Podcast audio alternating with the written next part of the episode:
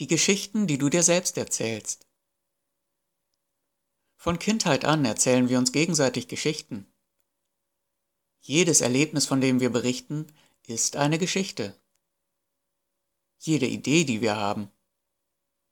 Jede Möglichkeit, wie eine Situation hätte anders passieren können, wenn die Umstände anders gewesen wären, ist eine fiktive Geschichte.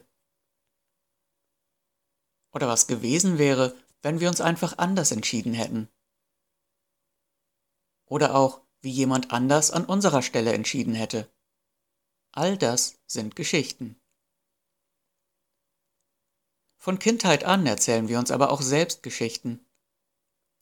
Wir sprechen sie vielleicht nie aus, aber sie laufen in unserem Inneren ab und beeinflussen uns auf gravierende Weise.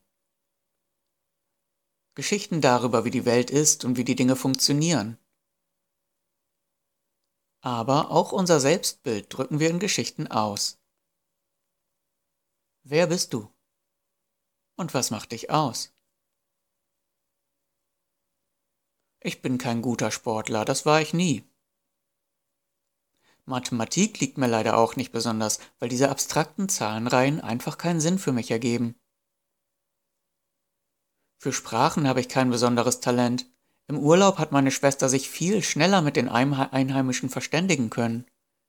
Ich würde ja gerne eine andere Sprache lernen, wenn ich das hinbekäme. Immer wenn es zu Diskussionen kommt, brauche ich zu lange zum Nachdenken, um mich beteiligen zu können. Jemand anders ist da immer schneller. Ich wäre gerne Speaker geworden, auf der Bühne stehen und unterhaltsam Wissen vermitteln. Wenn ich studiert hätte, könnte ich mich dafür genug ausdrücken, also gut genug. Ja, ich habe aber nicht studiert und deswegen werde ich wohl auch nie reich werden. Aber Geld haben sowieso nur schlechte Menschen, die andere Leute ausbeuten. Und die Reichen, die hängen immer zusammen rum und halten zusammen und geben Neulingen überhaupt keine Chance. Tja, und stattdessen mache ich jetzt diesen Podcast ich muss das machen, weil es keine andere Möglichkeit gibt, die Leute zu erreichen. Erkennst du dich in manchen Aussagen wieder? Und erkennst du an der einen oder anderen Stelle bereits einen frei konstruierten Zusammenhang? Gut, wo bleibt der Kontext zum Business? Kein Problem. Wir waren nie bekannt für eine Expertise im Flugzeugbau. Aber man muss ja auch klein anfangen und erstmal Klinken putzen. Für diese Art von Arbeiten sind wir nicht aufgestellt, also lassen wir besser die Finger davon. Wir haben auch nicht genügend Fachkräfte, deswegen können wir diese Arbeiten nicht anbieten. Und wenn es zu Ausschreibungen kommt, dann ist die Konkurrenz grundsätzlich schneller und hat das bessere Angebot. Wir würden ja gerne zusätzlich den Markt für Tragflächen erschließen, aber der Markt ist bereits gesättigt. Da ist kein Platz mehr für einen weiteren Anbieter. Wir müssen das so machen, was wir machen, weil unsere Kunden das so gewohnt sind. Wenn wir jetzt etwas anders machen, dann verschrecken wir die Stammkunden. Außerdem, die anderen Firmen haben sich zusammengeschlossen, um es Startups unmöglich zu machen, neue Ideen auf den Markt zu bringen. Merkst du es? Die Muster sind dieselben. Das geht nicht, weil, das war noch nie. Man könnte ja, wenn. Geld ist schmutzig oder reich und reich gesellt sich gern. Wenn ich studiert hätte oder wenn ich dies und das könnte. Aber ich werde nie reich, weil. Und ich muss das machen, weil. Es gibt die narrative Psychologie. Sie beschäftigt sich damit, wie wir unsere Welt konstruieren, indem wir Geschichten darüber erzählen. Und du weißt ja mittlerweile, wie Geschichten auf uns wirken. Du merkst dir Sachverhalte, seien es reale oder erfundene, viel besser über Geschichten.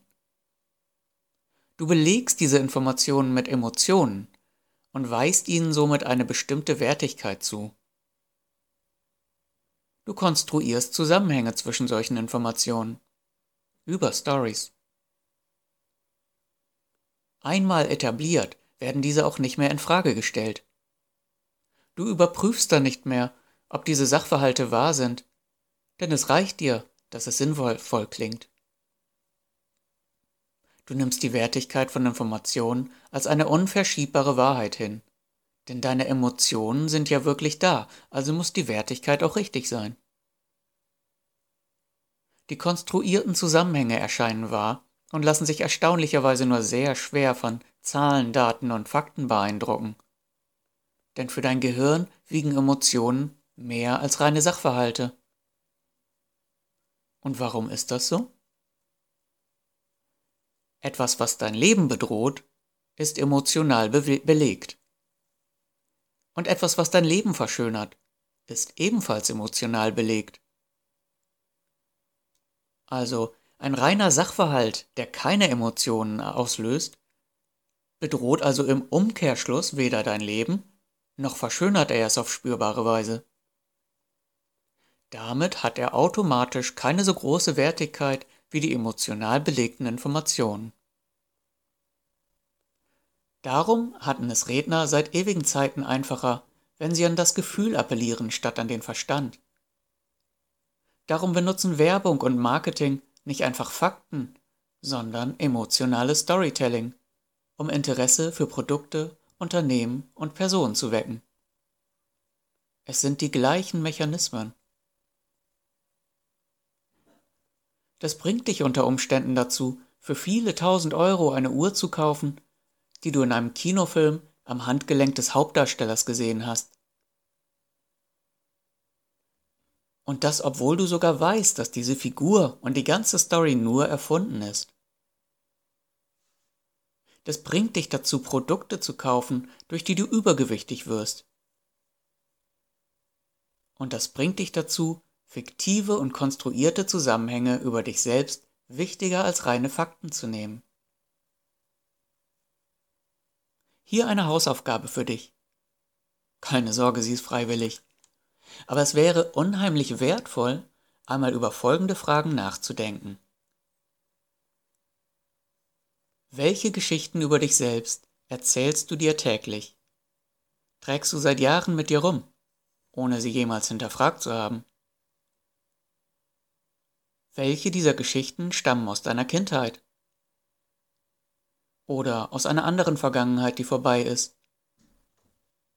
Oder aus der Fantasie?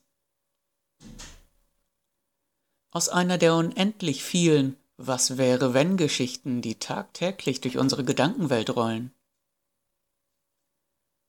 Welche Geschichte über dein Unternehmen erzählst du dir täglich?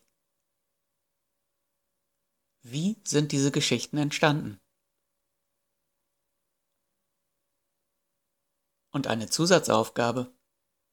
Welche Geschichte könntest du neu schreiben? Hier ein paar Beispiele. Für Sport war ich nie so zu begeistern. Wäre das anders, wäre ich vielleicht ein guter Sportler. Den Sinn von Mathematik mit Formeln und Buchstaben hat mir nie wirklich jemand erklärt. Wie konnte ich da mein natürliches Talent entwickeln? Den Zugang zu einer Fremdsprache muss ich mir vielleicht erstmal erschließen, aber dann bin ich sicher nicht aufzuhalten, denn ich rede gerne. Mein Anspruch an gute Argumente ist überdurchschnittlich hoch, deswegen überlege ich meistens länger als andere. Souverän auf der Bühne stehen ist Übungssache. Klar, die Übung fehlt mir noch, aber das kann man nachholen. Man muss nicht studiert haben, um was auf dem Kasten zu haben, das haben schon ganz andere bewiesen. Ein Verhalten von erfolgreichen Menschen scheint es zu sein, sich zusammenzuschließen. Vielleicht sollte ich mir Partner suchen, mit denen ich zusammenarbeiten kann.